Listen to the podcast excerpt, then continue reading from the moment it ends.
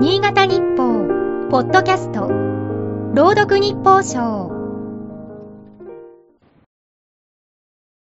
1月21日茶碗蒸しを一口二口食べて、おやっと思った。慣れた味とは何か違う。青森で食べた時だった。同席の仲間も感じたらしく、甘い？と声を上げた。ほんのり甘い。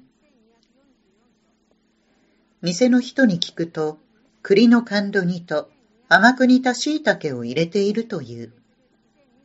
最近手元に届いた都道府県別生活意識調査を見ると、この店だけではないようだ。他県の人から驚かれることを聞いた質問で、青森県の人は茶碗蒸しが甘いことに驚かれると回答している。青森の人からすれば甘くない茶碗蒸しはびっくりなのだろう。ソニー生命によるこの意識調査は都道府県の各100人に驚かれることを聞いていて、へえ、と思うご当地ルールは他にもある。富山県は何にでも昆布をかけるらしい。山口県はガードレールが黄色いらしい。各県様々だから面白い。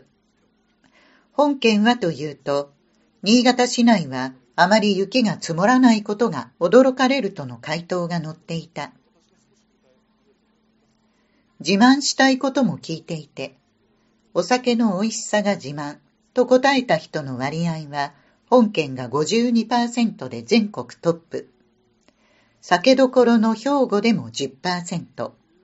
京都で8%だから、本県民の酒自慢は相当だ。さらに、食べ物の美味しさが自慢と答えた人の割合は68%に上り、これも堂々の1位だった。大いに誇り、存分に自慢したい。しかし、県民のことだから、うまいうまいと声高に宣伝することはためらうのだろう。案の定、今回の調査でも、県民性をどう自覚しているかの答えは、恥ずかしがり屋が多い。わかる気がする。